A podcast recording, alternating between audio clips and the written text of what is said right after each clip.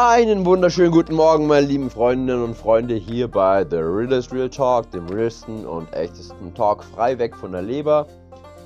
Hier ist wieder der Mann mit der Wolldecke im Mund. Ich hoffe, ich höre mich nicht so an.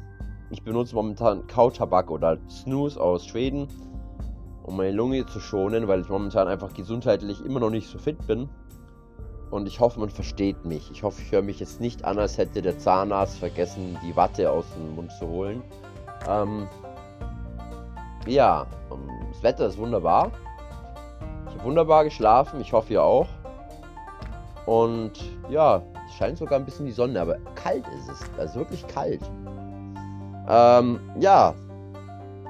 Hm, ich habe gehört von der Apothekerin, dass die Leute deswegen momentan öfter krank werden, weil wir das letzte Jahr waren viele nicht krank wegen der Schutzmaßnahmen und eben wenig Kontakt. Und dadurch, dass wir kaum Kontakt mit anderen Menschen hatten, und immer Masken getragen haben, hat die Apothekerin gemeint, hat sich unser Immunsystem vermutlich verschlechtert. Und deswegen werden gerade so viele krank. Ist für mich eine plausible Erklärung. Ich weiß nicht, ob es auch so ist. Keine Ahnung, weiß ich nicht. Aber es wirkt plausibel, ja? weil du umgibst dich mit Menschen oder wenn man einen Partner hat, wenn man ihn küsst, dann tauscht man auch ähm, ja, Bakterien aus und das Immunsystem gleicht sich an an den Partner oder mit Freunden und so weiter. Und wenn man das so lange Zeit nicht hatte, ähm, dann wird das Immunsystem irgendwann mal natürlich nicht mehr gefordert. Und klingt für mich plausibel. Keine Ahnung, was eure Meinung ist. Ich grüße auf jeden Fall hier alle. Euch Corona-Leugner grüße ich nicht. Aus Prinzip. Jeder darf mit seinem Körper machen, was er will. Und ich überzeuge niemanden von Impfen. Also ich bin selber geimpft, aber ich überzeuge niemanden davon. Weil ich sage, jeder soll machen, was er meint. Kann sein, dass ich mich getäuscht habe, kann sein, dass ich äh, in fünf Jahren mir das irgendwas abfällt oder so und ich mich einfach getäuscht habe. Aber als Krankenpfleger ist einfach mein Verständnis davon, wie Viren sich verhalten, so derart, dass ich sage, ja, für mich ist die Impfung okay gewesen. Egal. Ähm, ähm, bestimmt werden viele jetzt sagen, ja, du bist nur krank, weil du geimpft bist. Deswegen. Nein, es, gibt, es hat andere Gründe. Aber die sind nicht wichtig. Anderes Thema. Ähm, ja, Thema Alkohol. Äh, also ich krieg's halt mit, ich krieg's viel mit, ja, bei uns in der Stadt und überhaupt in der Gesellschaft, wie Alkohol getrunken wird. Und ist euch, ist bestimmt euch aufgefallen, natürlich, ihr lebt ja hier, ähm, wie billig eigentlich Alkohol ist? eine halbe eine Flasche Wodka für 4,99 Euro, ein Bier für ein paar Cent. Ähm, das ist die Droge Nummer 1, ja. Das verursacht mehr Tote als alle anderen illegalen Drogen auf der Welt zusammen. Weltweit, ja. Sterben viel mehr, viel, viel, aber mein Vielfaches mehr Menschen an den Folgen von Alkoholkonsum als an allen Drogen auf der ganzen Welt, sogar Heroin, Crystal, ja. Ähm, das soll, sollte eigentlich zu denken geben. Ich lebe in Bayern. In Bayern ist es ja Tradition, da gehört das Bier einfach dazu. Es kommt auch sehr selten mal vor, dass ich in Augustiner, Schleichwerbung, ähm, nein, aber es war immer das Bier halt, das bei Freunden getrunken wurde. Ähm, es kommt wirklich sehr selten mal vor, dass ich einen Augustiner trinke. Ich habe gestern zum Beispiel eins getrunken und habe, glaube ich, drei Stunden an dem Bier genuckelt bin überhaupt kein Fan davon, auch von dem Rausch nicht. Also überhaupt kein Fan vom Alkoholrausch. Das ist so ein dummer Rausch. Und es ist einfach ein dermaßen starkes, Entschuldigung, ein dermaßen starkes Zellgift und Nervengift, das wirklich alle Organe betrifft. Ja. Und ja, der Alkohol, ich finde, der Alkohol ist hier in Deutschland zu billig. Ich weiß nicht, wie ihr das seht. Mich interessiert es sehr, was ihr davon haltet. Aber ich finde, der Alkohol ist in Deutschland zu billig. Wenn Alkohol die Droge meiner Wahl wäre, ähm, das wäre mein Untergang. Ja? Weil das kann man so billig kaufen. Klar, wenn man viel säuft und zwei Flaschen Wodka am Tag braucht, dann brauchst du auch 10 Euro am Tag. Also ist auch teuer, aber trotzdem, ähm, bei jedem Anlass immer Alkohol, Alkohol, hier Alkohol und da Alkohol und da Alkohol.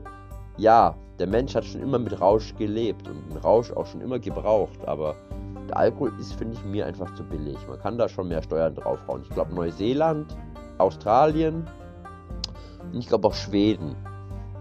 Da ist Alkohol recht teuer. Da haben sie irgendwas gesagt von einer großen Flasche Bier 5 Euro oder mehr. Auf jeden Fall sehr teuer.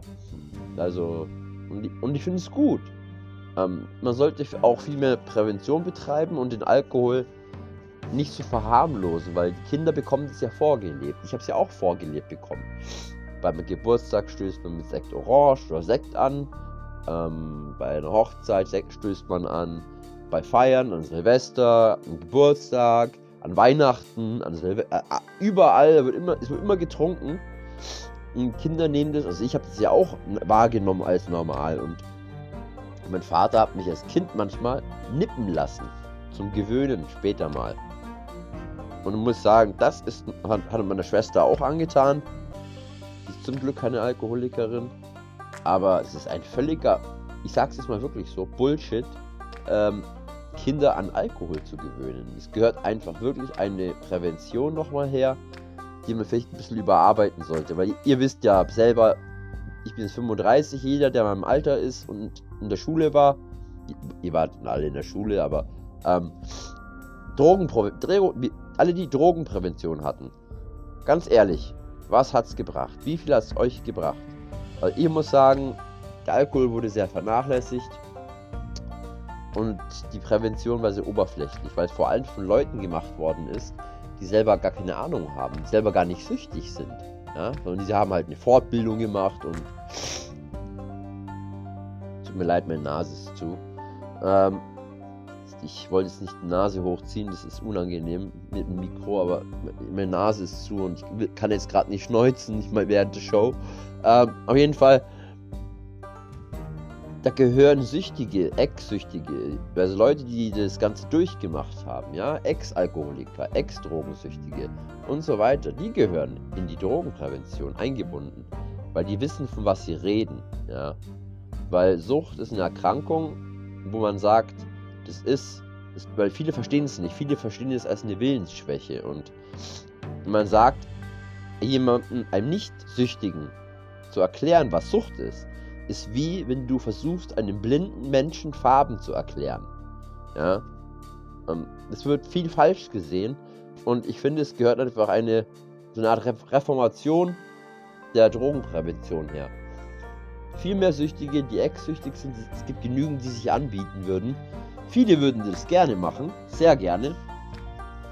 Einfach als Dienst, ja, am, am, an, an der Menschheit und weil sie, weil sie, jeder, der weiß, was man da durchmacht, es keinem anderen Menschen wünscht. Und ich habe schon von vielen Menschen gehört, auch manche, die schon Prävention betrieben haben, die dann gesagt haben, und wenn es nur ein einziges Menschenleben davor bewahrt, war es es wert. Ja.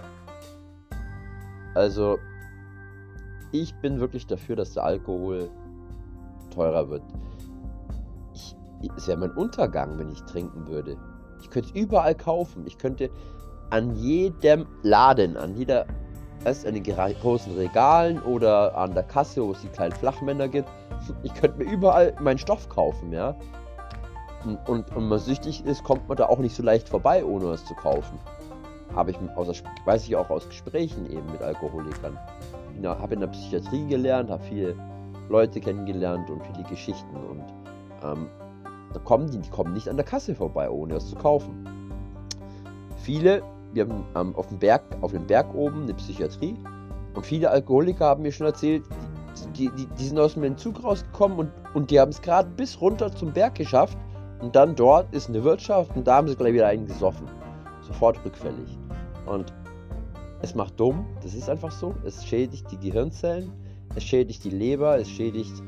Es ist auch nicht so, dass nur äh, langjährige Säufer Leberzirrhose bekommen. Leberzirrhose, wer das nicht weiß, das heißt, das ist eine Vernarbung der Leber.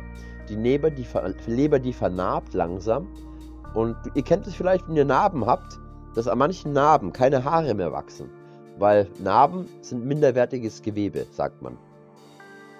Und zuerst mal, man säuft, vergrößert sich die Leber. Und dann bekommt man eine Fettleber irgendwann. Und bis zur Fettleber kann die Leber sich gut regenerieren. Die Leber hat ein, eine wahnsinnige Regener Regenerationskraft. Aber ich habe auch Menschen schon gesehen, die sind weitergegangen und haben weitergesoffen. Und dann kommt die Leberzirrhose. Das heißt, die Leber vernarbt langsam und irgendwann mal ist die gesamte Leber einfach nur noch Narbengewebe. Und Narbengewebe kann kein Gift filtern. Das geht nicht. Und dann werden die Menschen so, das heißt ikterisch, also ein Ikterus bekommen die. Das ist der Fachbegriff für, wenn man gelb wird. Die werden gelb. Die können die Galle nicht mehr abbauen, die können die Giftstoffe nicht mehr abbauen. Die werden verwirrt im Kopf, weil das Gift aus dem Körper nicht mehr rausgeht. Ich habe Menschen gesehen, die Augen, die Skleren, die heißen Skleren, das sind die, das ist das Weiße vom Auge. Tiefgelb bis orange. Ich habe Menschen dahin, wirklich dahin siechen sehen, die qualvoll gestorben sind aufgrund ihrer Leberzirrhose. Und es ist inzwischen so, dass es viele Menschen gibt, die, also junge Menschen, ja, die mit 30 schon eine Leberzirrhose haben. Das ist nicht selten, ist gar nicht mal so selten, kann ich euch versprechen. Weiß ich aus Erfahrung. Das weiß ich aus meinem Job. Es ist nicht selten, es gibt men viele Menschen, die mit Anfang 30 schon eine Leberzirrhose haben und dann sterben. Weil sie schon so früh mit 13 Saufen angefangen haben. Und es ja alles so cool ist. Und ja, war einfach mal meine Meinung. Mich interessiert eure Meinung natürlich auch. Ich tue das Ganze auch. Vielleicht kommentiert es auch jemand. Aber auf jeden Fall bin ich jetzt raus. Heute mache ich keine Überlänge. Ja? Ich wünsche euch einen schönen Tag, einen kraftvollen Tag, einen gesegneten Tag und möge es euch einfach gut gehen. Ciao, euer Tobi.